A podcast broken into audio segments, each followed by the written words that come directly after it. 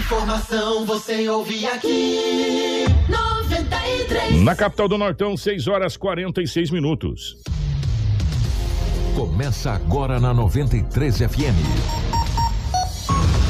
Jornal da 93. 93.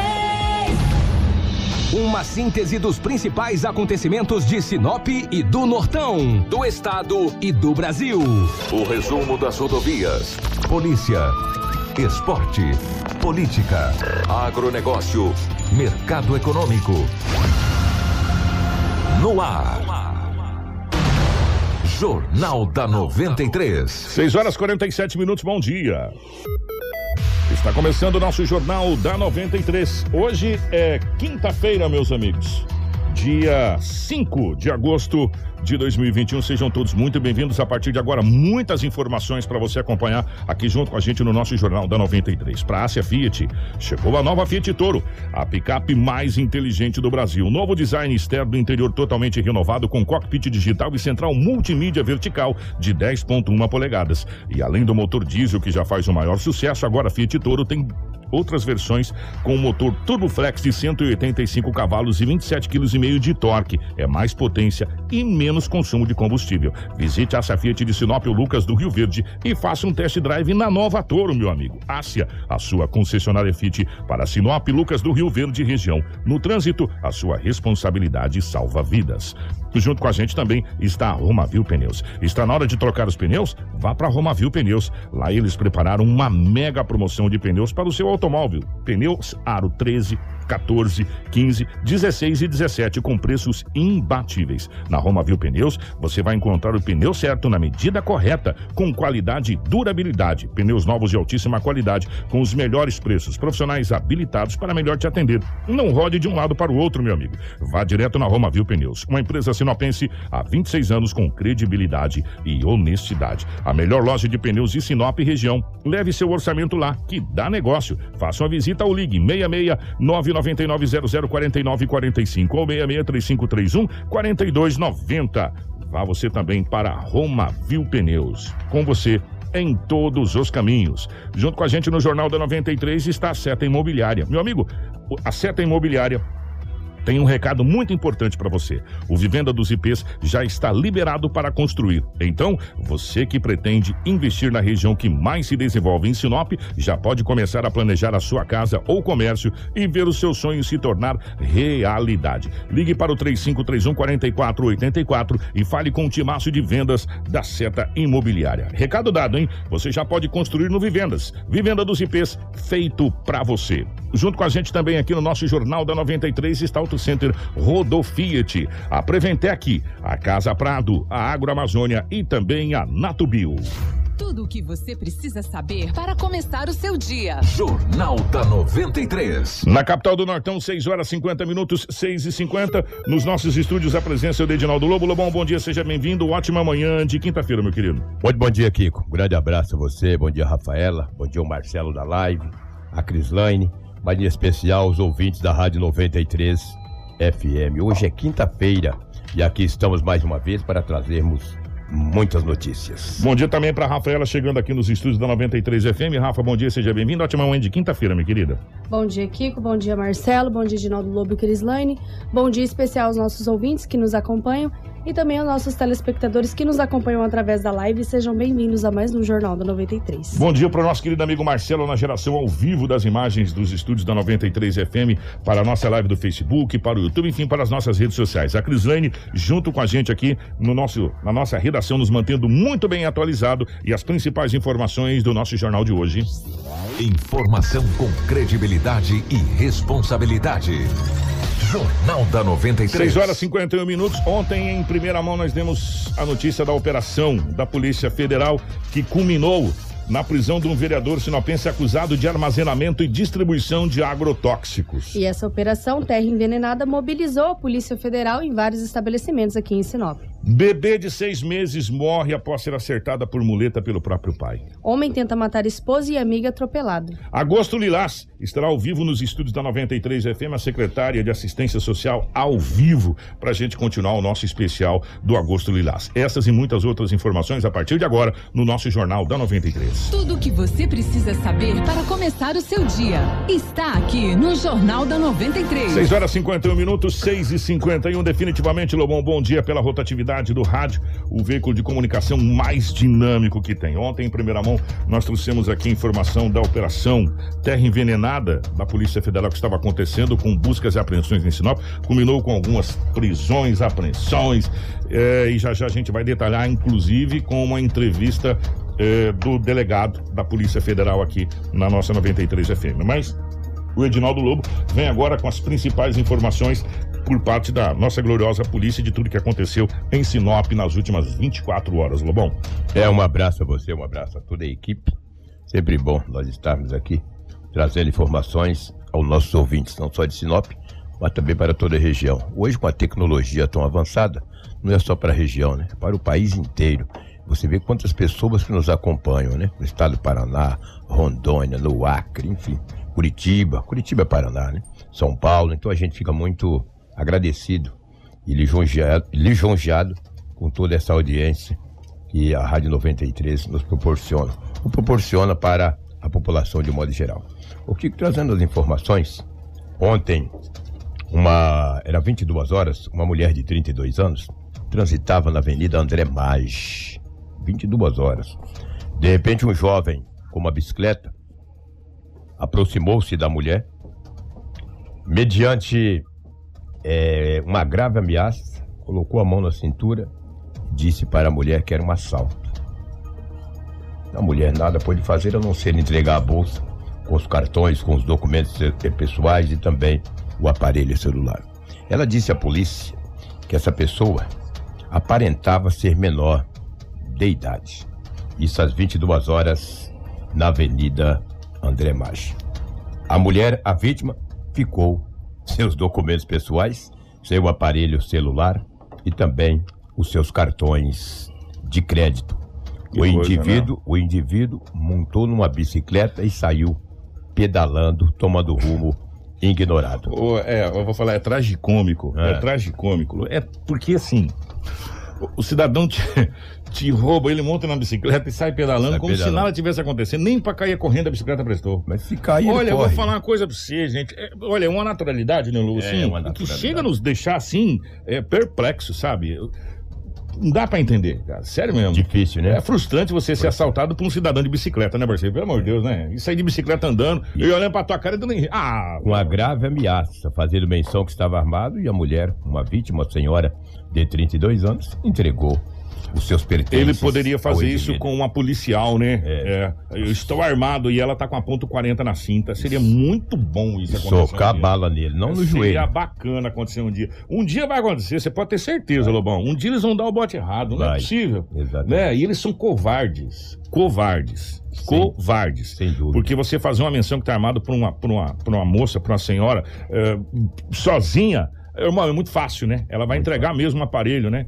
Pega um bombadão pra você ver. Fa- Faz, menção que você tá armado pra tu ver se você não tá no Mata-Leão até agora. Na verdade, que esses indivíduos aí, eles escolhem as vítimas. É, depende do tamanho, da idade, raramente. É, ele- ele- eles não tentam dar bote pra se, se quebrar, não. Eles são espertos, cara. Espertos Exatamente. não, são covardes mesmo. Essa é a é. palavra correta. É, exatamente.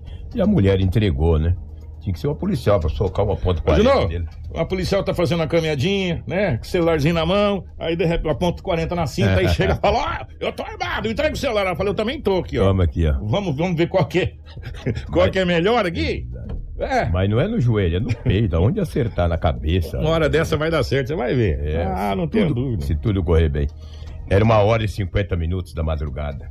Na colonizadora N Pepino, no São Cristóvão. Uma viatura da Polícia Militar fazendo rondas na madrugada.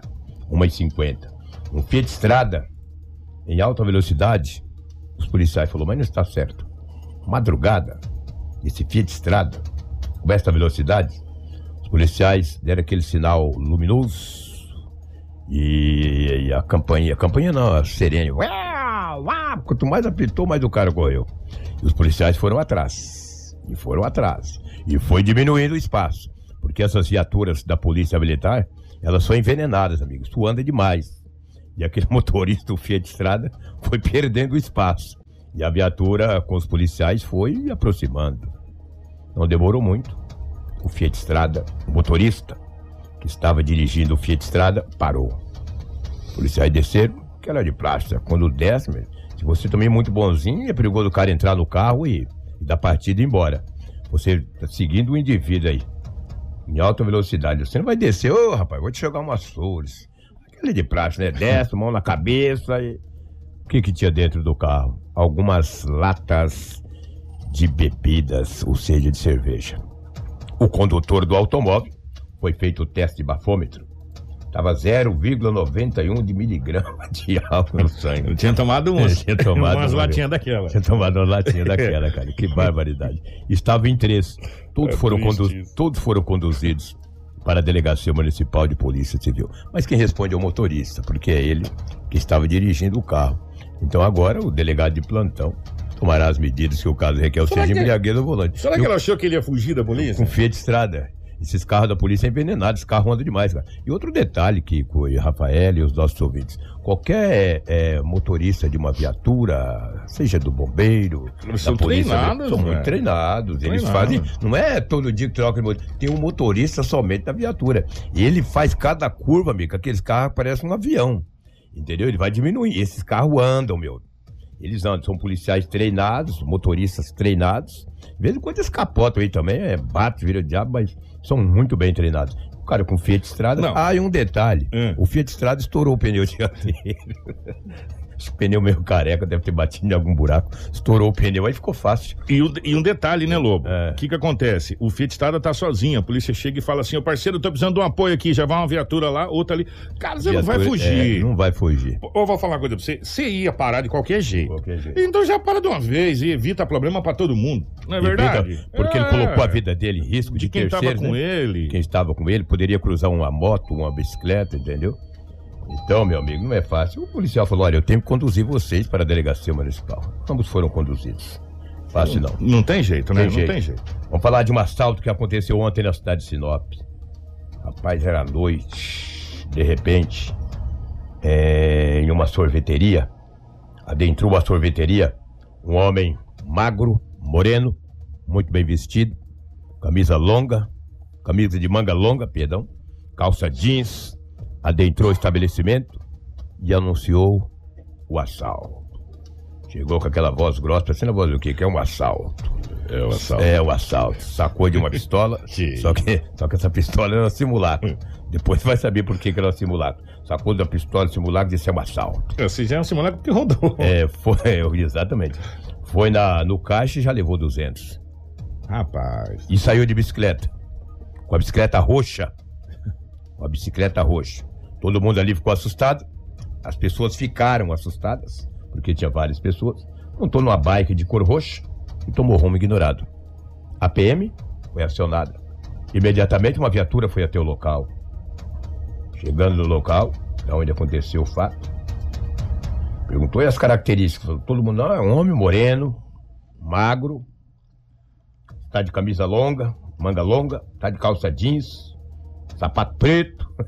Policiais saíram fazendo rondas. Ah, vixe, Ronda, tava hein? ronda, Tava alinhado, hein? e Tava aprumado. tava- tava aprumado, É, tava aprumado. Os policiais fizeram rondas ali na onde aconteceu o fato, na- quase na área central aí. Não existe quase, né? Os quadriláteros aí. Os policiais falaram, é rapaz, tá difícil achar o homem. Falou, vamos dar uma mandadinha no São Cristóvão. Chegando no bairro Menino Jesus, próximo ali do viaduto, tinha três rapazes e uma conveniência. Quando os rapazes avistaram a polícia militar, um deles jogou algo. Hum, Dos três, tinha um. Com a bicicleta roxa ao lado, beirando, é, encostado no poste. uma bicicleta roxa. Um moreno de calça jeans e camisa manga, Manga longa, longa. sapato uma- preto. Sapato preto com umas características. Rabou danado, Os hein? policiais desceram da viatura, aquela né, abordagem, a bicicleta roxa ao lado e uma simulacro de ponto 40 jogado ao chão. E o homem com a grana estavam ali conversando. Ele praticou furto na área central. Olha só, e tava E ele- lá no menino. lá no bairro Menino Jesus. Menina anda de bicicleta com uma beleza, hein? Anda de bike, que é uma beleza. Rapaz. Aí, uma entrevista com o mesmo, ele também não negou. Ele praticou o roubo aqui e tava. Quando ele viu a polícia, já jogou o simulacro. O simulacro é uma pistola. Aparentava ser uma arma de verdade. E daí. Não, é, esses simulacros são impressionantes. não sei por que que o Como- povo vende isso, não sei de onde que vem, vem do, do- da conchinha. É aquela- aquelas, aquelas de airsoft, né? Que, que, É, que usa pra-. Aí eles tiram só aquela ponteira. A única diferença é que ela tem uma ponteira, o amarelo, o azul, vermelho. vermelho é Eles arrancam aquela ponteira, ela fica exatamente igual. parecendo uma pistola Você de precisa verdade. ver as, as, as, as- as armas de longa, As M4. as M4, você não fala que não é metralhadora, meu irmão. Você não fala. Então, esse jovem, ele tem 23 anos de idade, encontra-se à disposição das autoridades policiais da Delegacia Municipal de Polícia Civil. Ele roubou, se ele tivesse ido para casa, ele poderia não ter caído ontem, né? Poderia cair outro dia. Mas não, ele foi colou lá no Menino Jesus, falou, ah, eu É, roubei longe. Mas a polícia faz Vou bater um né? papo bater aqui, um papo é. aqui, É. contar a história pros meninos. Vou né? falar como é que faz as paradas. Exatamente. É, agora ele tá lá contando a história. Deixa eu mandar um abraço aqui pro Paulo Edgar. Sabe onde ele tá assistindo a gente, Lobo? É. Lá em Guarapuava, no Paraná. Um frio de rachar, Ele, ele, falou disse. que tá um frio de rachar. E aqui também, nós estamos num frio danado. Já estamos chegando a quase 26. É, 26 graus, né? Rapaz. Esse ar aqui Olha gela que é muito. 7 e 2 da manhã. É, sete e pouco da manhã. Eu vou Pois bater é. 37 hoje. viu? Pois E é. lá tá frio. Pra você ver como é que é o Brasil. O Brasil é grande demais, né? Que situação. É, a Polícia Civil de Sinop, a equipe especializada, é, a equipe comandada pelo Dr. Pablo Bonifácio, ele trabalha na vara da, ou seja, atos, da delegacia de atos infracionais. É, é, só para as pessoas entenderem, o doutor Pablo trabalha no oposto do doutor Sérgio. Sim. O doutor Sérgio trabalha na delegacia onde o menor e vítima é atendido e o doutor Pablo trabalha onde o menor é um infrator, ele que comete Atos infracionais. atos infracionais. Que é o mesmo crime, só muda a panela, É, só, é é, só que um sofreu e o outro cometeu. É, né? exatamente. Um comete o crime, o ato infracional, É. o outro é vítima. E a equipe do Dr. Pablo tinha um mandado de prisão em aberto contra esse adolescente, foi cumprido ontem. Ele já tem 18 anos de idade.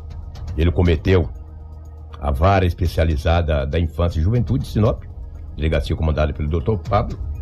Esse adolescente, hoje ele é maior de idade, mas quando era adolescente, ele teria cometido um ato infracional análogo ao crime de tráfico de drogas, quando era menor de idade. Ele foi encaminhado à delegacia municipal e agora ele será internado, por incrível que pareça, porque ele vai. Ele, ele está pagando pelo crime de quando. Porque é o seguinte: ah, mas quando completa 18 anos, não. Não, mas vem cá, se estiver investigando e comer. Essa semana, essa mesma equipe prendeu um jovem de 19 anos, que quando ele tinha 16 para 17, ele cometeu um crime, o artigo 121, e foi pedida a prisão dele e ele está internado. Então, então, parabéns a essa equipe do delegado, que eles estão investigando e tá- os processos estão andando, entendeu? E hoje esse, esse jovem tem 18 anos, foi preso, e aí já não é mais apreendido, né? Foi preso.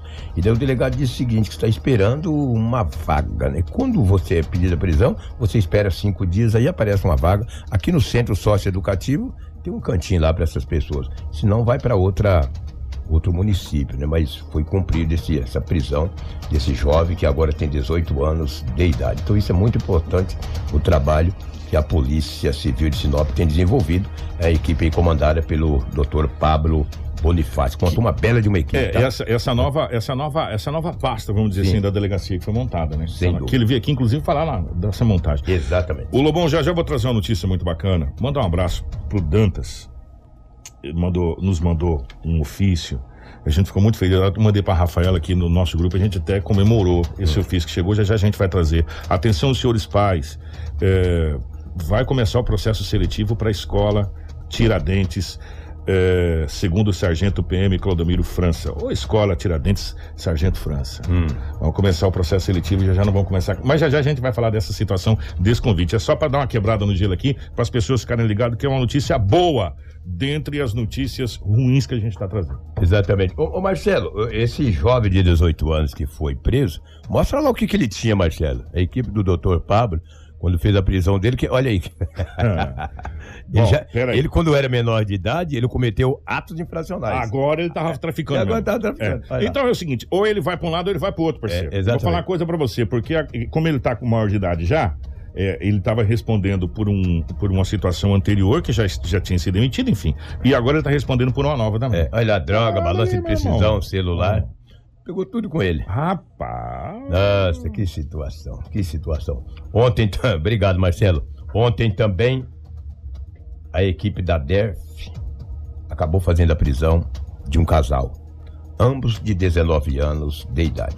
Eles estavam ali naquele Vila Juliana, Vila Mariana, ali é, é- é- ali é uma são várias vilas ali, né? Naqueles complexos que se chama. Eu não gosto de chamar muito de complexo, mas naquela, naquela região ali. Um homem que estava atornozelado, tinha uma tornozeleira no mocotózinho dele, no pé. Mocotó que eu falo é o pé, tá, gente? Usando aquele linguajar bem simples da roça. Tava com o mocotózinho dele com a tornozeleira. Estava identificado. É, exatamente. A polícia civil começou a receber as informações que esse homem com a tornozeleira estaria praticando o crime de tráfico de drogas na região. Uma equipe da DEF, comandada pelo Dr. Paulo César. Um abraço, Dr. Paulo. Tem nos dado uma atenção muito legal. Não só o Edinaldo Lobo, mas toda a imprensa. Mas em nome da 93 eu agradeço muito o Dr. Paulo. E daí que a polícia começou a investigar a equipe de inteligência. E não é que ontem fez a prisão do homem? Um casal, ambos de 19 anos de idade. É, vai ter que preservar a imagem deles, porque a gente tem a foto, mas não vem ao caso aqui. Está mostrando também, expondo essas pessoas, por mais que eles cometem algum tipo de crime. Olha aí o que, que esse homem tinha. Rapaz. Olha o, tambo, o tanto de drogas. O casal de 19 anos foi preso. Parece aquelas rapaduras de amendoim, É, Lobão, parece- olha só, mas não tem? Igualzinho, exatamente. velho. É uma substância análoga à maconha. Ambos foram presos, tanto a mulher quanto o jovem. Estava tornozelado. Ele retornará à penitenciária Ferrugem, porque ele quebrou um, uma, ou seja, um paradigma, amigo. Quando tu sai da cadeia, uma tornozeleira, tu tem que manter alguns. Não precisa sair com essa tornozeleira aí roubando, batendo, matando. Se tu for preso, tu quebra o, tu quebra o sigilo lá que a justiça acaba impondo contra você. Infelizmente, o casal foi preso. Essa mulher, eu acho que ela não, não tem vaga, né? Como ela estava junto com ele, entendeu? Não tem vaga aqui na, na cidade de Sinop, na cadeia feminina. Que Sinop não tem, melhor dizer que não tem. Colírio também não vão perder muito tempo com ela. Deixa ela pegar um pouco, uma, uma droga um pouco maior. Pra que ela... Mas ambos já têm várias passagens pela polícia. Eu te pergunto, Hum. Você falou do mocotó do cidadão que estava identificado. Mas, gente, essa tornozeleira eletrônica e Não nada. vale nada, né? Cara, sabe? Porque quantos casos a gente trouxe de pessoas ah, com tornozeleira eletrônica aqui que tá traficando drogas ou que ou participou de, de homicídio ou de assalto, ou sabe, Lobo? Então, gente, tá aprovado que a tornozeleira eletrônica Não foi uma medida que não funcionou no Brasil. Precisa se encontrar uma outra medida que não seja tornozeleira eletrônica. Aliás, aliás, você encontra tornozeleira eletrônica para vender na internet. Você pode comprar se você quiser. Falou, sou perigoso e comprar uma havaiana branca para destacar bem a tornozeleira. Você compra na internet para você usar. É só você ir no Google e tornozeleira eletrônica, quanto custa? Você vai ver aí. né? Então, tá provado que tornozeleira eletrônica no Brasil não tem serventia nenhuma, a não ser para se tornar um adereço né? Fora isso, está por quê? Tornozeleira eletrônica em outros países funciona, mas no Brasil, infelizmente, é uma situação que não funciona, é a tornozeleira eletrônica. E a gente vem a cada dia que passa trazendo esse, esse rapaz aí tava com toda essa droga aí e traficando, né? É, em- e assim, outros e outros e outros. Ou seja, a tornozeleira eletrônica virou um adereço. Essa é a realidade. É, é uma, uma pura realidade mesmo, que impressionante. Mas a polícia está aí, está trabalhando, entendeu? Olha só uma tentativa de roubo frustrado. Isso foi na terça-feira, na Rua das Primaveras, aqui na cidade de Sinop. Chegaram, solta as imagens aí, Marcelo, por favor. Olha só. Daqui a pouco chegando dois jovens, olha lá, Kiko. É Dois- esses jovens aí. É, É, agora, Agora, agora, nesse- quem tá na live, a gente tá, tá detalhando, os jovens estão andando na rua. é. Tá ali. Já chegou, Miguel. entrou debaixo do portão. Olha lá, deu uma olhada. E entrou. Entrou, olha, tentou. Agora olha lá. Tá aí o indivíduo, um monte de motos na Rua das Primaveras, tá? Aqui na cidade de Sinop. Olha lá. Chegou com a arma. Chegou com a arma, para, aí. para, todo mundo, todo mundo encosta, aquela coisa toda. Corre um corre pra cá, corre. corre pra lá. Pessoal correndo, assustado. Eles não obtiveram êxito em levar nenhuma moto e também Então, o carro, eu- com deu, a impressão que eles queriam levar a caminhonete, o pessoal tudo Exato. correu É. e sai pra rua, meu irmão, sebo nas canelas nessas horas. Teve nas canetas, Todo mundo corre. A Polícia Civil já tem as imagens. Como vocês que acompanham, estão acompanhando na live aí, já pode ver. E agora passa a investigar para tentar prender esses homens. Olha, os dois chegaram a pé, periri, pororó, um portão aberto. Por isso que eu digo, não deixe teu portão aberto, gente. É E empresa, parece, cara. e É, parece olha lá. que tinha um ali que a arma era de verdade mesmo, parceiro. Não era de mentira, não, exatamente. Pelosinho. Mas dá pra ver ali. É. Eu não sei se tava municiada, mas que, que Ah. parece ser de verdade. É. E para, para, para o quê, meu irmão? Corre! Que, situa que situação. Rapaz, eles tentaram levar a caminhonete, tentaram, e aí eles viram que não ia conseguir nada e eles acabaram correndo também, né? É chamado um roubo tentado. Eles não obtiveram êxito, mas nós acreditamos que a polícia terá êxito em prendê-los. Isso é questão de tempo, tá? A equipe da DERF aí, que tem trabalhado muito, tem feito um ótimo trabalho, um trabalho brilhante. É, é o que tínhamos aí de setor policial, os fatos registrados em Sinop nas últimas 24 horas. Vou pedir pra você permanecer Lobo. Ah, antes da gente falar da, da, da operação da Polícia Federal, eu vou trazer uma boa notícia para os pais que estão acompanhando. Tem muito pai que fica acompanhando eh, o nosso jornal, esperando as, as notícias policiais. E a gente vai falar já já. Acho que a cidade inteira está esperando sobre essa operação que foi deflagrada. É a, é a segunda, segunda parte dessa operação, começou na realidade em 2018. Né? E aí é o desdobramento dessa operação. Mas agora nós vamos colocar, Marcelo, por gentileza, coloca pra gente na live esse ofício que nós recebemos aí da Escola Militar Tiradentes, Sargento França. É, primeiro mandar um abraço a toda a equipe. É, e a gente comemorou bastante ontem a questão desse ofício. Vou pegar a parte final. Temos a honra de convidar esse, eh, esse órgão de imprensa para participar do ato de anúncio em coletiva com a imprensa, juntamente com demais órgãos parceiros, no dia 5 de agosto de 2021, mais conhecido como hoje, tá? Às 9 horas da manhã, na sede, eh, na sede da Diretoria Regional do Ensino em Sinop, localizada na Rua dos Lírios, 460, no bairro Centro, ao lado da Escola Estadual Nilson de Oliveira Pepino, nessa cidade. Eh, vai ser aberto o processo seletivo para eh, o ingresso dos alunos. Ou seja, vai ser lançado o processo seletivo. Aí vai ser feita aquelas provas que, o- que, o, que o Dantas veio aqui explicar pra gente. É, major, né? Major Major Dantas. tá ma- porque era, na época era capitão, agora foi Major subiu de patente, Major Dantas, que é o diretor da Escola Tiradentes, vai ser aberto o processo seletivo para o ingresso na Escola Militar Tiradentes. Então, a gente vai estar presente, evidentemente, é aqui na assessoria pedagógica, aqui do lado da, da, da, da Escola, Escola News ali, onde vai ser feito o lançamento. E aí, depois vai ser determinada a data da, da- da- das seletivas, vai ser feitas as provas para o ingresso da Escola Militar. Olha só que, que Que bacana. legal, né? Uma Que sonho. boa, né? Um, um sonho, um sonho sinopense que se torna realidade eh, a escola militar. E o, e o Major eh, Dantas, como diretor, faz o convite. Major, nós estaremos com todo carinho eh, nessa, nessa coletiva, acompanhando esse, a realização desse grande sonho da, da cidade de Sinop. Isso é muito É, legal, né? 7 horas 14 minutos. Agora nós vamos falar sobre o que aconteceu ontem. A operação da Polícia Federal está envenenada. Mas nós vamos fazer o seguinte: vamos começar do começo. Tá? Ontem, eh, às 6 horas da manhã, como é de praxe da Polícia Federal, a Polícia Federal faz as buscas, apreensões, as, as conduções coercitivas, enfim, essa situação toda. E não foi diferente. Ontem, no início da manhã, as buscas e na cidade de Sinop, em vários pontos, não só de Sinop, como da cidade de Sorriso, outras cidades da Feliz região, Natal. Feliz Natal, começaram a acontecer. E por uma dessas coincidências, uma das buscas foi na frente da emissora 93 FM. E a partir dali a gente começou a ligar os pontos e, e entrar em contato com as pessoas. E aí a gente eh, teve as- ah, o acesso que era da Operação Terra Envenenada. A Operação Terra Envenenada começou no ano de 2018 lá atrás. E aí teve os desdobramentos. E essa, na realidade, foi um desdobramento dessa operação. A Rafaela vai fazer um detalhe dessa operação que culminou com a prisão, gente. A prisão. E nós temos a, a fala do delegado de um vereador da cidade de Sinop. Rafaela, detalhe a operação para a gente chegar até a coletiva da Polícia Federal. Bom, o que foi deflagrado na manhã da quarta-feira, segunda fase da Operação Terra Envenenada, que tem como alvo uma quadrilha especializada que está no contrabando do agrotóxico.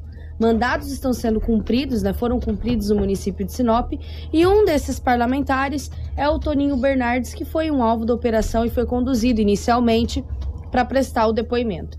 Na primeira fase da operação, deflagrada em junho de 2018, foram cumpridos 22 mandados, sendo seis de prisão no estado de Mato Grosso, Goiás e Paraná. A PF aponta que a quadrilha, além de importar produtos do Paraguai e vender aos produtores de Mato Grosso, também manipulava agrotóxicos que estavam sendo provocados grandes danos à saúde humana e tem uso rigorosamente limitado pelos órgãos oficiais. De acordo com a Polícia Federal, a quadrilha contava com a conivência de agentes públicos para conseguir levar esses agrotóxicos contrabandeados do Paraguai até o norte do estado de Mato Grosso. Esse mesmo agrotóxico, ele era alterado, onde eles aumentavam o volume, adulteravam os produtos, misturando com agroquímicos permitidos ou inseticidas de preço baixo e revendendo a valores altíssimos para outros intermediários. Os agentes eles passaram o início da manhã em um escritório de advocacia e logo depois se dirigiram até um gabinete da Câmara de Vereadores, que é do parlamentar Toninho Bernardes. Nós temos a, a, a, da- a fala da polícia, só deixar bem claro ontem, conversando com responsáveis pela OAB, é, a- não tem nenhum advogado nessa, nessa, nas, nas prisões ou nas conduções. O fato é que o escritório de advocacia era dividido com uma outra pessoa e essa outra pessoa que foi é, investigada está na investigação. Só para deixar claro ontem, até porque as pessoas pediram para separar, porque eles só dividiam a questão de dividir aluguel, essa é coisa de economia que a gente conhece. Então, eles estavam no mesmo local, só que ah, não tem nenhum advogado, nenhum escritório de advocacia envolvido no, no processo. E sim que dividia aluguel. A pessoa que pagava aluguel, que estava no escritório, que está envolvido nessa situação, foi a informação que chegou da OAB pra gente. Agora nós vamos ouvir eh, a Polícia Federal, em coletiva ontem, foi às 14, né, Rafaela? Isso. às foi. 14 horas, é, fazendo um balanço dessa operação e também falando a respeito, e a, a imprensa, de um modo geral, saber da operação, mas saber também do vereador que tinha sido é, encaminhado até a Polícia Federal, o que queria acontecer. É, quem que falou aqui? Qual foi o delegado? Você está lembrado do nome? Não me lembro o nome agora, mas enfim, vamos acompanhar, depois a gente fala o nome do delegado aqui, essa coletiva. A operação começou como desdobramento da primeira fase, né, que teve uns três anos atrás, com o mesmo objeto, contrabando de agrotóxicos, distribuído aqui na região. E daí, com base nos depoimentos e material, análise de material da primeira fase, das provas que foram colhidas, então foram feitas novas, novas diligências, novas investigações e chegamos aí a esses envolvidos dessa, dessa oportunidade. Né. A quantidade de arma apreendida foram, acho que umas né, ilegais, aí você tem uma quantidade de armas umas três, quatro armas ilegais aí, não, não passa disso, né? Que na verdade ainda tem sendo algumas contagens estão sendo feitas ainda, né? A operação na verdade foi bem grande, muitos mandados, então ainda não não posso, não posso dar números finais ainda sobre isso, tá? Sobre o numerário aí, você tem aí centenas de milhares de reais, ainda não, não a gente consegue estimar o valor exato disso. Então, esse envolvimento dele ainda está sendo apurado, né? Mas eh, há indícios de que ele havia estava tava participando dessa rede, né? Mas enfim, ainda não a gente não tem assim números finais para te garantir o, o grau de envolvimento dele ainda. Ele, em princípio, ele seria um distribuidor local aqui dos agrotóxicos, recebe o, mate- né, os- o- esse material, né, esses produtos que vieram, vieram contrabandeados, estaria aqui por O aqui. vereador sim. ele fica preso quanto tempo? Como que fica? Qual é a situação do vereador agora? Ele tem encaminhado para a penitenciária? Como que fica a situação dele agora? Ele vai ser encaminhado para uma cela própria, né? Porque ele, inclusive, foi agente provisional, tem essa situação de ser vereador, etc. E assim, o quanto tempo isso vai ser prorrogado e tal, vai depender um pouco da justiça, por enquanto, se, se manda- se essa prisão vai ser prorrogada por mais tempo. São alguns dias que, em princípio, ele está preso. Tá, os produtos, eles, na grande maioria, eram do Paraguai ou da China. Então, os fornecedores de, de grande capacidade, eles traziam os produtos do Paraguai, eles possuem loja no Paraguai e traziam toneladas para a região aqui norte do estado. Desde quando ele está A investigação começou início de 2018. Então, de lá para cá, a gente pôde apurar essa grande quantidade de, de agrotóxicos. É, existem vários tipos de, como eu vou dizer, de trabalho que é feito, né? De, de serviço que essas pessoas é, exercem. Existe a pessoa que faz a importação direto na fronteira, quem transporta, então são fornecedores, né? O, o envolvimento dessa pessoa, por enquanto, se restringe à questão de distribuição local, entendeu? Armazenamento e distribuição local. E, e esses produtos eram notificados aqui mesmo na cidade? Eles eh, trocavam embalagens, algo desse sentido? Existe, isso aconteceu em outras oportunidades, mas isso, tá- nesse caso específico, ainda está sendo avaliado o grau desse envolvimento. Às vezes, por enquanto, só tem o contrabando. Não são pessoas políticas. Alguns são empresários locais, são pessoas assim que têm uma condição financeira é, invejável, né? Favorecida, e, mas na verdade não, não tem envolvimento com a política, né? Tem outras atividades para disfarçar, são milhões de reais no carregamento, né? É, um alguns produtos você tem é, cada quilo dele é mil reais, dois mil reais. Então às vezes são carregamentos de caminhões. Então tem uma tonelada, duas toneladas, são dois milhões, entendeu? É um mercado muito lucrativo, é uma, uma rede muito lucrativa. Jornal da 93. Tá aí, portanto, a fala do delegado Rodrigo Martins. Isso. E também o policial eh, Tavares. federal Tavares eh, nessa coletiva. Eh, conversando com autoridades, nós amanhã vamos trazer aqui o presidente da Câmara e também o corregedor da Câmara, o vereador, que tem a corregedoria da Câmara, para saber o- quais são os procedimentos agora, quais são os passos. Na realidade, eu até entendo ontem o, o próprio presidente da Câmara, todo mundo foi pego de surpresa nessa operação. É, ninguém imaginava essa situação. E a hora que a gente ficou sabendo que tinha um veículo na frente da Câmara de Vereadores, eh, a gente foi imediatamente saber do que se tratava. E se tratava que eh, a Polícia Federal, no desdobramento, vale lembrar e ressaltar, isso é muito interessante, muito importante. Essa operação começou em 2018. Ou seja, em vários estados, Mato Grosso, Paraná, na época, e se eu não estou enganado, acho que Mato Grosso do Sul, ou Goiás, uma coisa assim. E começou várias prisões, apreensões, e aí basta saber também quais são todos os dados que a Polícia Federal tem. Ninguém teve acesso a isso. Né? Então, é uma coisa que não é de ontem, é uma coisa que há três anos já está acontecendo. Ou seja, quando a Polícia Federal chega, é porque ela realmente já está com provas, já está com, com coisas nesse, nesse sentido. Agora, conversando com juristas, Rafaela, com advogados, e a gente gosta muito de conversar com advogados porque a gente precisa é, é, pegar parecer de quem conhece de lei.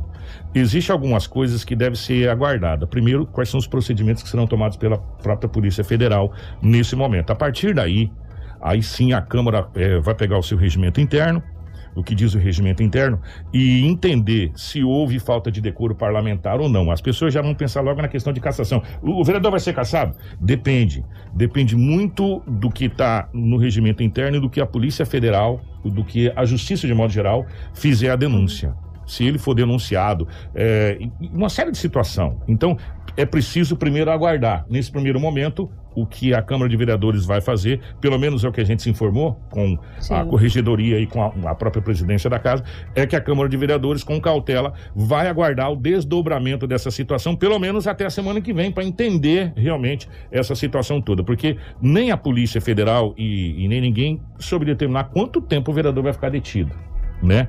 Que uns falou em cinco dias, aí a Polícia Federal falou alguns dias. Alguns dias e Alguns- tudo vai depender da justiça. É, alguns dias e vai depender do que a justiça entender. Alguns é mais de um, né? Então aí a gente fica nessa situação de, de esperar agora, de ter que esperar é, todo o desdobramento dessa situação. O fato é que é, ontem até as pessoas, ó, ah, o veículo não está na Câmara de Vereadores, está no gabinete do vereador. Deixa eu falar bem claro uma coisa para vocês. A Polícia Federal estava na Câmara de Vereadores. O vereador faz parte da Câmara de Vereadores. O gabinete dele é na Câmara de Vereadores. O gabinete dele não é separado da Câmara de Vereadores. Se alguém chegar aqui na 93 FM pra mim, pra vir aqui no estúdio, eles vieram na 93 FM. Agora, eles foram no gabinete de um vereador da Câmara de Vereadores, que foi eleito e representa o povo, está lá na Câmara de Vereadores. Está com seu mandato ativo. É simples assim. Então, não dá nesse momento, gente, vocês me desculpa, para tirar um dedo da mão, né? A não ser que você vai perder ele de vez. Né? Não tem. Faz parte, o vereador faz parte da legislatura atual da Câmara de Vereadores. Então, não tentem separar uma coisa da outra. A, a- a Polícia Federal estava na Câmara de Vereadores ontem. É fato. Tanto é que foi. Agora, se foi no gabinete de um vereador, do outro, do- mas estava na Câmara de Vereadores. Só para deixar bem claro, porque ontem tentou se separar as coisas, e tem coisa que não dá para se separar, né? Que ela faz parte do mesmo pacote. 7h25. A secretária, a gente vai continuar acompanhando, mas antes da gente ir para o intervalo, a Polícia Federal acaba de deflagrar mais uma operação, só que não em Sinop, dessa vez na capital do estado do Cuiabá. É Isso, Rafaela? Isso, Kiko. A Polícia Federal deflagrou na manhã desta quinta-feira uma operação para desarticular a quadrilha envolvida nos crimes de invasão e roubo na casa do delegado da PF, Renato Sakamoto, no bairro Santa Rosa, em abril deste ano. A ação ela conta com o apoio da Força Integrada e o Combate ao Crime Organizado, mais conhecido como FICO, e mira membros do Comando Vermelho da capital. Não foi informado quantos mandados estão sendo cumpridos, mas há informação que os agentes estão circulando pelos bairros Santa Amália e Jardim Glória, a busca e apreensões também. O roubo na casa do delegado foi noticiado pelo Gazeta. Aos policiais, ele contou que estava no local quando foi surpreendido por quatro bandidos armados e encapuzados que vasculharam a sua casa. Eles fugiram com o Volkswagen T-Cross prata e uma pistola 9mm e um celular. O delegado chegou a ser amarrado durante o crime. O carro da vítima foi encontrado perto da rodovia Mário Andreasa. Gente, até portanto, mais uma operação da Polícia Federal. Nós vamos para o intervalo. A secretária de Assistência Social já está aqui, a Sheila, para a gente continuar o nosso Agosto Lilás. É, e hoje nós vamos ter a história, é, e nós vamos acompanhar a história da Maria Madalena. Ela conseguiu, depois de muitos anos, mais de oito anos de luta, se livrar do abuso e, enfim, das agressões que, que vinha sofrendo pelo seu, seu cônjuge. Mas fica ligado, a gente já volta com o nosso Agosto Lilás. Jornal da 93.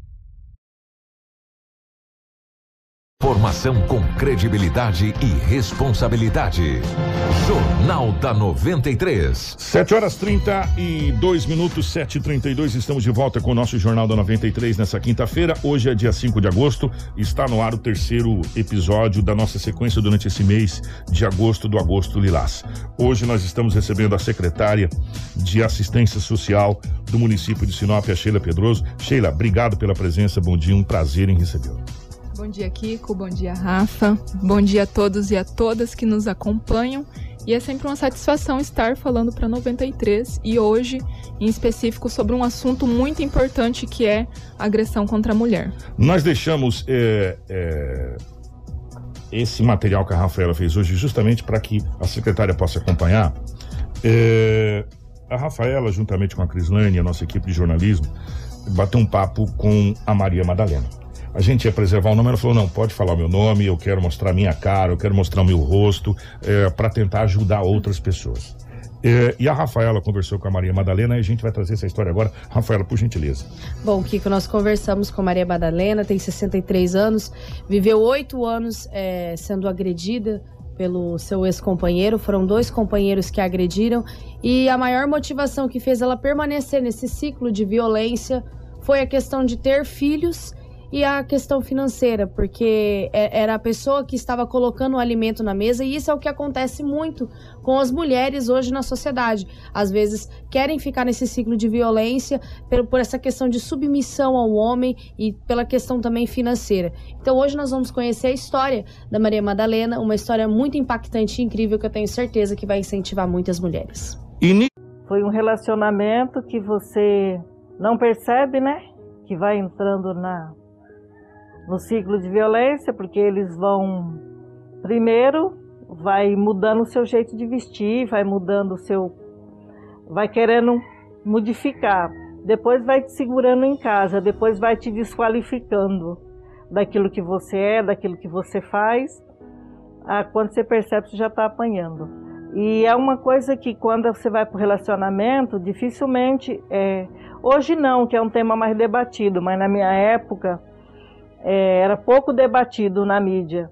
Então a gente, quando ia para o relacionamento, não ia preparada para essa situação. A gente foi educada a ter um casamento com um príncipe encantado, né?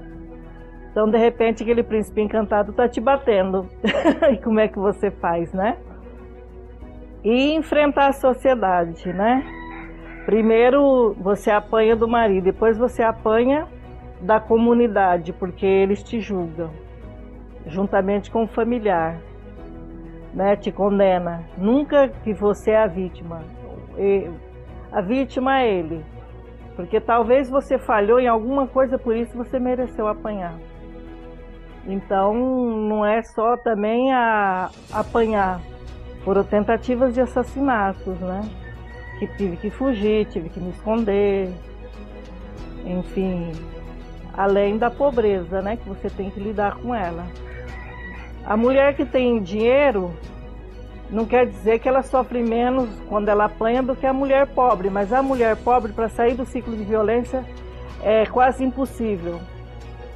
Porque a pobreza é um, é um dos da questão que dificulta muito mais.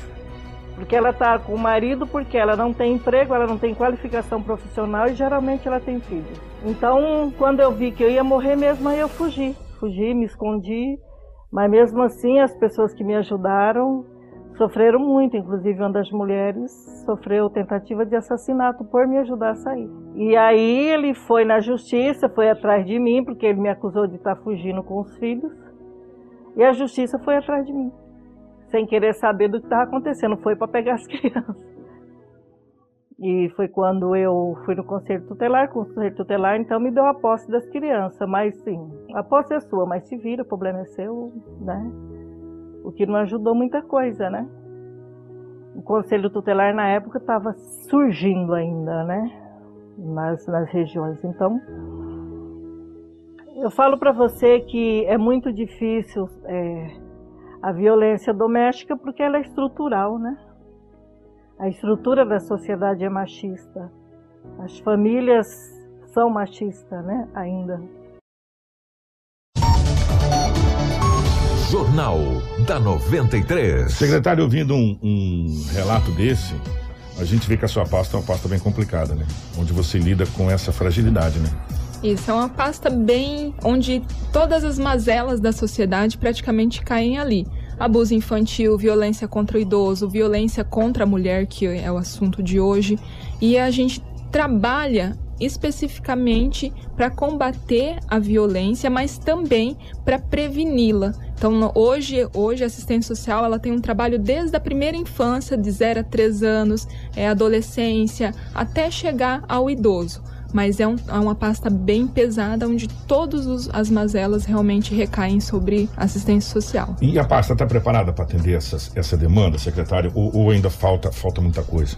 Hoje sim, mas como a própria Madalena falou, antigamente era mais difícil, tudo estava se estruturas públicas não estavam bem definidas, é, muito machismo, até mesmo dos próprios governantes, não deixavam as políticas públicas chegarem até a, especificamente as mulheres, as secretarias. Então, hoje nós estamos estruturados sim com respaldo jurídico, com respaldo principalmente do governo federal. A assistência social é uma das pastas que recebe recurso diretamente do governo federal, sem depender muitos tão somente do município. Então hoje nós estamos preparados. Falta, é claro, equipe técnica em, todos os municípios, principalmente agora nesse período onde os municípios, os estados assinaram um acordo com o governo federal em não aumentar as folhas. Então a gente precisa, aumentou muito a demanda com a pandemia e a gente precisa aumentar aí, os efetivos. Aí, é, aí não entra a questão de parceria com, com com entidades, com empresas e a própria prefeitura pode talvez incentivar isso com, sei lá, com desconto, alguma coisa nesse sentido. Aí você não onera a sua folha, mas automaticamente você tem ajuda de outras empresas. Vocês têm essas parcerias ou se não tem, vocês pensam nisso? Temos, temos sim. Essa é uma das saídas fundamentais para que a assistência social dê certo em todos os municípios. Trabalhar com parceria, tanto da mídia quanto dos empresários. E hoje nós temos muitas instituições que acolhem as pessoas também, que nos ajudam. Essa semana mesmo nós tivemos a inauguração de uma casa de acolhimento voltada para mulheres, que é o Instituto Renovada, que abriu as portas no município para nos dar suporte. Hoje Sinop ele não tem uma casa específica da mulher para trabalhar com mulheres. Nós temos um abrigo, um acolhimento, um local sigiloso e agora viemos com essa parceria do Instituto Renovada para nos ajudar a acolher mulheres. Mas em todos os setores ali da assistência social nós temos parceiro tanto o é, Lar Menino Jesus, com as crianças, enfim, todos os setores nós temos parceria, principalmente com os empresários também que nos ajudam com doações. Essa, essa questão que a Rafaela falou, no, no, inclusive antes de chamar a Madalena, dessa dependência financeira é o, talvez o principal, a principal arma que o abusador se utiliza para fazer com que a, a mulher, a pessoa que está sendo agredida, fique submissa e, e não, não, não relate que é justamente essa, essa questão da escravização financeira. Quais são os projetos que a ação social está fazendo para é, oportunizar essas mulheres a falar assim, não, eu vou sair dessa vida. E eu vou aprender alguma coisa, porque eles não deixam você fazer nada. É, a Secretaria de Assistência Social hoje de Sinop, ela é subdividida em três pastas: assistência social, trabalho e habitação. Dentro da pasta do trabalho, nós podemos tra é, trabalhar especificamente com capacitações.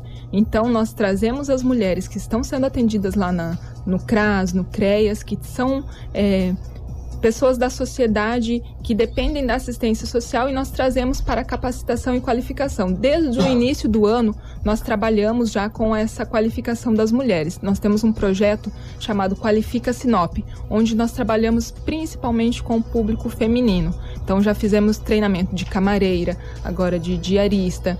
É, temos parceiros muito importantes na, no nosso município que oferecem também cursos diversos de qualificação. Então, nós identificamos as mulheres e encaminhamos para é, a qualificação. É claro que ela é, às vezes, refém de um, de um ciclo de violência, de um ciclo doméstico que impede ela de sair. Então, é aí que o, o CRAS entra. Ele vai até a família, ele vai até ela, às vezes desenvolve alguma atividade que não é de qualificação, algum artesanato, algo que consiga criar um vínculo com aquela mulher para poder trazê-la, entender como que está o seu ambiente familiar. Secretária, é, agora eu vou alongar uma pergunta bem dentro da sua pasta mesmo especificamente. É, eu venho acompanhando, acompanhando a ação social basicamente desde quando ela foi criada com Oswaldo Paula. Uhum. E aí passando por Adenir Barbosa, Ellen que, que era dona Zezé na época, Ellen Contini, aí depois passou a Renata e, e entre outros secretários e secretários, a Josi Palmassora fez um trabalho, até o Borto ele fez um, um trabalho recente também na Secretaria de Assistência Social. E, naquela época mais antiga, especificamente da dona Zezé, da, da, da, da, da, da Ellen Contini, tinha um trabalho muito forte com os clubes de mães. E a gente viu os clubes de mães muito ativos, muito participativos naquela época. E facilitava, inclusive, até esse contato com a vulnerabilidade de algumas famílias, porque às vezes a vizinha se sente mais à vontade de falar com a vizinha, de estar ali naquele convívio social. E de uns anos para cá, a gente viu o, o, os clubes de mães praticamente se desmantelarem, se acabarem como, como um todo. Inclusive, eu me lembro como se fosse hoje, inclusive, o prefeito Roberto Dona ajudou o Clube de Mães do Jardim das Palmeiras, né? Porque estava precisando fazer o telhado. E hoje a gente não vê mais esse trabalho com o Clube de Mães. A gente sabe que surgiu o CRAS, o CREAS, mas é uma coisa mais institucional, não é aquela coisa mais espontânea como eram os clubes de mães, que tinha é, na época é, curso de pintura, bordado, é, costura, corte e costura. É, é uma série de, de situações que eram colocadas para as mães. Há alguma coisa para tentar talvez revitalizar essa, essa parceria, ação social com os clubes de mães, com, que, que não faz parte da instituição de um modo geral?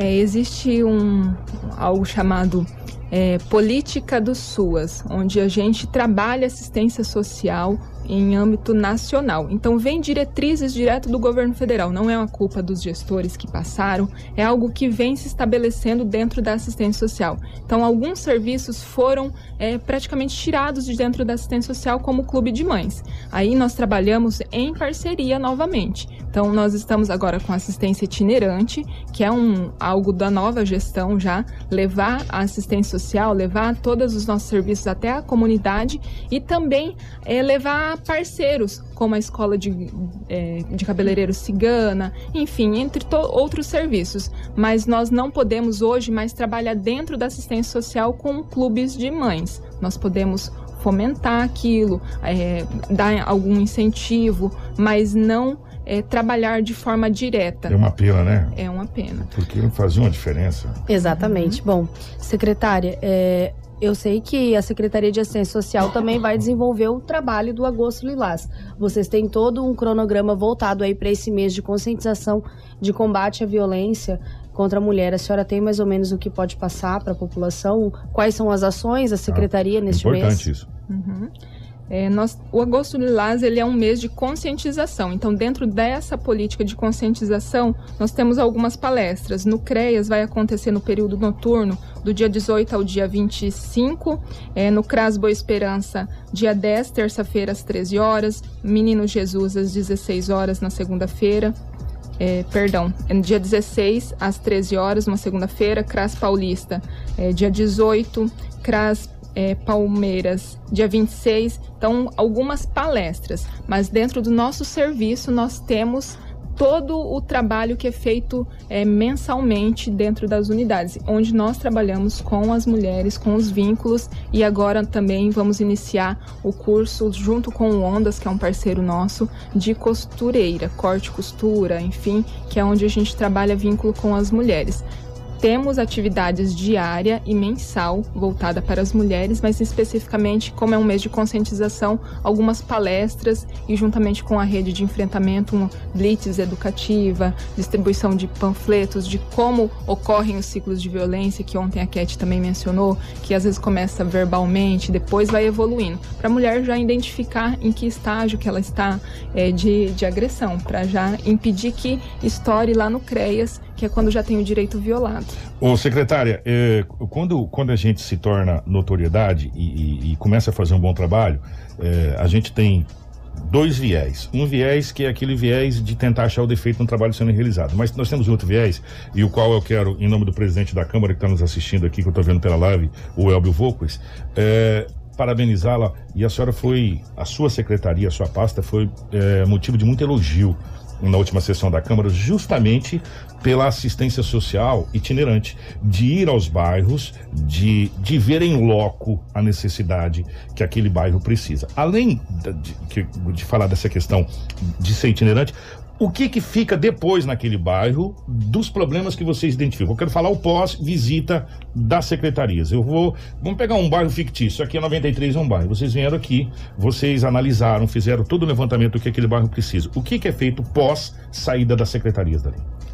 Às vezes o, o problema social ele não é somente com voltado para alimentação, é, onde a gente leva a cesta básica. A cesta básica, às vezes, nós levamos. Isso é uma ajuda emergencial. Uma ajuda emergencial. Mas nós identificamos outros fatores. A violência infantil ou está precisando de uma creche naquele bairro. Então a gente consegue visualizar estar mais próximo da comunidade. Não é somente demandas da assistência social, mas são demandas da prefeitura inteira. Tanto é que os vereadores estiveram presentes, o prefeito, outros secretários. A gente foi em algumas localidades que precisavam de quebra-mola. Então a gente leva todo o serviço, mas para assistência social ele é, é fundamental a aproximação. Eu até comentava com a Rafaela numa visita que ela nos fez. Hoje Sinop necessitava de oito CRAS, nós só temos quatro. É impossível fazer todos os serviços que a assistência social precisa em apenas quatro anos. Mas se nós tivermos esse, essa assistência itinerante com os serviços, nós vamos conseguir identificar quais que são os problemas da sociedade. Então, em algumas visitas que nós fizemos, nós já tivemos um olhar não somente para assistência social, mas todos os serviços que nós podemos oferecer. Janete, já já vou fazer essa pergunta para a gente fechar com a secretária, que eu vou pedir para ela explicar toda a rede de assistência de novo, que você vai ver que ela já respondeu essa pergunta que você fez, mas já já eu faço eh, de novo essa pergunta para a gente fechar. Já que eu vou tocar nesse assunto dos quatro CRAS, o, ideal seria oito, mas nós temos quatro, é possível avançar nisso? nessa gestão? É, a senhora acredita que é possível a gente dar um passo maior, não só no CRAS, mas nos, nos CREAS também, que também faz, fazem, e em outras, em outras ramificações, é, é possível avançar? Vocês estão é, financeiramente preparados para dar espaço de avanço ou, nesse momento, é uma coisa bem complicada? É possível sim. Ainda esse ano nós já estamos desenvolvendo o projeto para atender o Nico Baracate. Então, o Nico Baracate ele não pode ser entregue sem que tenha equipamentos urbanos para atender aquela, aquela região, porque vai ser um grande aglomerado de pessoas, onde nós necessitamos de mais um CRAS lá, nós necessitamos de polícia militar, posto de saúde, escola, creche, enfim, todas as, as estruturas urbanas para atender uma comunidade. Então, ainda para esse ano, nós pensamos que vai ser possível sim finalizar o projeto. Nós dependemos também de terceiros, nos entregando o projeto até tempo hábil para licitação. Nós ainda esse ano startamos uma licitação para a construção de um CRAS na região onde. Mas tem material humano para isso, secretária, para fazer o CRAS é, tocar? É, porque a gente sabe que o material humano que hoje é... fazer prédio é fácil, gente, na boa. Tijolo e cimento é, é facinho pra caramba. O negócio é você tocar o prédio. E tem material humano para isso hoje? Ou necessita de, de alguma? Hoje, para 2021, não. Mas nós já fizemos a LOA para o próximo ano e já está previsto toda a estrutura técnica humana que nós precisamos para os próximos quatro anos. Então, nós já abrimos uma casa de passagem para o município, onde nunca foi tocada pelo município. Nós remanejamos a equipe sem des desmerecer o serviço, sem desqualificar o serviço, para abrir mais um atendimento. Para este ano, nós não temos condições de abrir mais um CRAS. Porém, nós vamos construí-lo e estruturar para 2022 a gente já estabelecer isso. Secretária, a gente queria ficar falando mais sobre uh, os trabalhos da ação social, que é, às vezes a gente nem, nem fala muito, mas talvez seja uma das secretarias mais tão importantes quanto a educação e saúde. Porque o maior patrimônio que qualquer município tem é o seu município. É o cidadão que aqui vive. Esse é o maior patrimônio. Não é o asfalto, não é a praça, não é o prédio, não é nada. É o seu cidadão. Porque é o cidadão que faz a cidade crescer. Sinop cresce assustadores 10% ao ano. A gente sabe que é muito complicado o poder público acompanhar esse crescimento. E ainda mais uma pasta tão complicada como a sua, é, eu gostaria de deixar o convite estendido pós o Agosto Lilás. Nós temos que conversar sobre andarilho de rua, sobre uma série de situações. É, extra, porque se a gente vai fugir do assunto, não é ideia a gente fugir do assunto. Então, a gente tem outras demandas para vocês verem como que é complicada a pasta. São demandas importantes que a gente tem, como abrigo, andarilho, uma série de coisas que a gente tem para conversar, mas não dá. Para fechar o nosso papo, a Janete perguntou: Bom dia se as mulheres que são vítimas de agressão são encaminhadas para algum lugar, se tem alguma casa, a secretária responder, mas eu vou estender essa pergunta mais amplificada. Eu queria que a senhora falasse para a gente como funciona essa rede de atendimento para a mulher. O passo a passo. É, o passo a passo dessa rede de atendimento para a mulher que é, é vítima de violência doméstica. Ela chega até os nossos serviços tanto através da polícia militar, da polícia civil, quanto até mesmo da rede de saúde, onde nós trabalhamos em parceria, através de um presidente de bairro que nos procura. Então, ela dá entrada no nosso serviço, ou através do CRAS.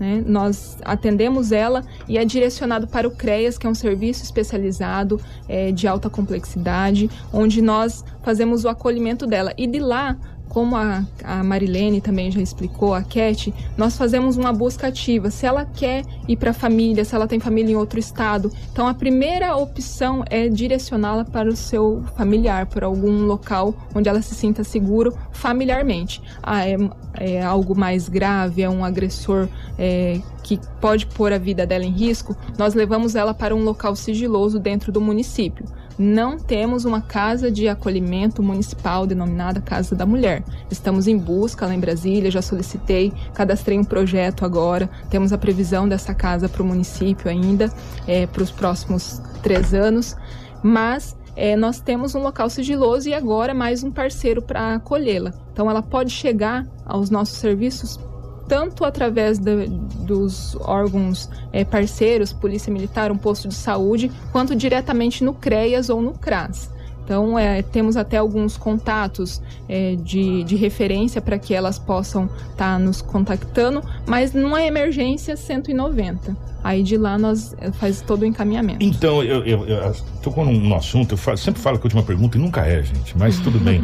Às vezes a pessoa fala, não quero ir na polícia. Eu queria me informar primeiro como funciona, qual é o passo a passo. Ela pode fazer isso direto com vocês, chegar procurar uma pessoa e falar: olha, está acontecendo isso assim, assim comigo, qual é o conselho que vocês me dão? Vocês têm essa instrução para essa pessoa que, que não quer diretamente procurar a polícia naquele primeiro momento, ela quer primeiro, tipo, se resguardar ah, antes de fazer a denúncia? Uhum. É, temos sim. O CRAS é a principal porta de entrada, porque lá ela pode é, digamos, procurar uma cesta básica. Ah, eu vou no CRAS procurar uma cesta básica. É um serviço é, para todos. Então lá ela pode procurar a nossa técnica, assistente social, uma psicóloga e, e pedir ajuda, até mesmo para nossa própria recepcionista. Eu estou precisando de ajuda. É, temos a campanha da farmácia também do, do X vermelho na mão. Então qualquer local público que ela chegar ou em parceria, ela pode pedir ajuda e eles nos direcionam, mas uma das principais entradas é o CRAS dentro da assistência social. Secretária, parabenizar pelo trabalho que está sendo realizado. É, é, muito bom quando a gente se surpreende com pessoas. Eu acho que esse é o grande X da nossa vida. É, se surpreender com o trabalho realizado. É, a secretaria vem E vou deixar bem claro, quando a gente tem que chegar a chibata, aqui onde o serviço não está funcionando, a gente chega a chibata, vocês já viram isso. Mas quando a gente tem que elogiar, a gente elogia. Porque a gente quer uma cidade melhor para todos. E esse é o papel, acho que, da imprensa. E é isso que a gente quer. Ninguém quer simplesmente ficar é, falando que não está funcionando. Mas aquilo que está funcionando, a gente tem que chegar e falar: está funcionando, está indo bem, está atendendo bem. Precisa melhorar? Sim. Precisa avançar? Sim. Se a gente parar um tempo, a gente para. Mas o trabalho está sendo muito bem feito, a gente está acompanhando muito atentamente o trabalho. Torcemos para que mais empresas eh, participem dos projetos. Né? Eu acho que talvez é um pedido muito bacana para as empresas. A gente tem várias empresas com potencial gigantesco aqui em Sinop que pode ajudar nesses projetos, eh, pode até, às vezes, em alguns casos, abater do- do- dos impostos que paga para ajudar outras pessoas. E a pasta da ação social é uma pasta que está sempre precisando de ajuda. Para fechar, vocês estão vocês estão mentalmente bem porque a gente sabe que vocês assumem, às vezes você acaba absorvendo é, histórias como essa da Madalena, por exemplo, que a gente vai continuar contando a história da Madalena, tá, gente? Tem várias coisas, como ela saiu, o conselho que ela dá para as mulheres. Vocês estão bem? Ontem veio a psicóloga de vocês aqui, a equipe está bem para continuar o trabalho? Nós estamos cuidando da nossa equipe. É, geralmente falam, ah, o servidor público às vezes não quer trabalhar. Isso é uma mentira. O servidor público às vezes ele tá doente também. Então, justamente a Cat, ela veio para nos dar suporte psicológico para a equipe, porque para eu cuidar do próximo eu tenho que ser cuidado. Então, hoje nós estamos trabalhando com nossa equipe técnica. Todos têm, têm problemas. Nós temos também é, dentro da nossa equipe técnica pessoas que têm já sofreram também é, violência doméstica. Então, como que ela vai cuidar da outra que sofreu violência doméstica se ela não está sendo cuidada? Então, hoje nós estamos tratando, iniciamos de fato uma gestão humanizada dentro da assistência social e o objetivo é expandir pra, para as demais secretarias. Por que dentro da assistência social? Justamente porque é ali que as mazelas entram, que as mazelas chegam até, até nosso conhecimento. Então a pessoa tem que estar muito bem preparada. Nós já começamos os treinamentos com as recepcionistas, o acompanhamento, as orientadoras, que é a porta de entrada. A primeira coisa, a recepcionista. E às vezes acontece, ah, eu fui maltratada, mas também porque a pessoa não está bem para atender o próximo. Então esse trabalho já começou, principalmente com as recepcionistas, nós estamos evoluindo para demais equipe técnica. É um filtro que precisa ser limpo, né? Se você não limpar o filtro, ele entope. Não é, Rafael? Até a gente precisa É, limpar o filtro é, às vezes. Exatamente. E de um modo geral, obrigado, secretário. Foi um prazer gigante. E fica o convite após o Agosto Lilás, a gente é, conversar sobre outras demandas importantíssimas da sua pasta que precisam ter atenção especial. Eu que agradeço e até peço desculpa por ter fugido um pouquinho do assunto, porque enquanto gestora, o meu olhar é mais Amplo. amplo. E Então as meninas, a parte mais técnica, tanto a Marilene quanto a Cat, deram uma boa é, es- esclarecida sobre os nossos serviços também, mas a, a nossa demanda é bem ampla e a gente está aqui para para esclarecer todas as dúvidas da comunidade e claro que nós voltaremos para trazer mais, mais assuntos voltados à assistência social. E obrigado por atender tão bem a nossa equipe, nos dar esse apoio para esse momento importante que é o Agosto Lilás, que deveria ser o ano Lilás, né? Porque a proteção é com a mulher, por quê? Porque a mulher é a mãe de família, é ela que cuida, é ela que tá ali. Então, e, e se você. A, a mulher faz parte do grande alicerce que é a base familiar. Né? Então, a gente precisa cuidar das famílias. A gente só vai ter um país melhor, uma cidade melhor, uma sociedade melhor, quando as nossas famílias estiverem melhor. Né? E a base da, da sociedade, a base da família é a mulher. É ela que, que gera vida, é ela que, que cuida. E, gente, amor de mãe é diferente. Né? Então, por isso que a gente tem que ter um ano lilás todos os anos para a gente cuidar das nossas famílias. Obrigado, Rafinha, minha querida. Obrigada, Kiko. Eu quero agradecer a presença da secretária de Assistência Social, que nos recebeu tão bem lá na secretaria também, que fez essa parceria conosco aí pela campanha do Agosto Lilás, da Rádio 93 FM. E agradecer a todos que acompanharam também o jornal até essa reta final. Amanhã nós trazemos mais partes do depoimento da Maria Madalena, que vai impactar, eu sei, muita gente que vai estar acompanhando. E lá em casa é quatro mulheres. Me mandando. Então você já viu como é que é. Já sabe, né? Bom, dia- é. bom dia pra Crislane, bom dia pra Edinaldo Inclusive, tem Lobo. duas ali te esperando. Tem, tem. Bom dia pra Edinaldo Lobo, bom dia pro Marcelo, pra toda a nossa equipe. Nós voltamos amanhã com o nosso Jornal da 93, aqui na nossa 93 FM. Eu não posso dizer mas eu vou dizer, é, estava previamente agendado, estamos aguardando a confirmação. Se tudo correr bem, se tudo correr bem e a agenda se concretizar, amanhã estará ao vivo aqui o prefeito Roberto Dorner para a gente falar sobre é, esses primeiros seis meses da gestão. Tudo o que você precisa saber para começar o seu dia. Jornal da 93.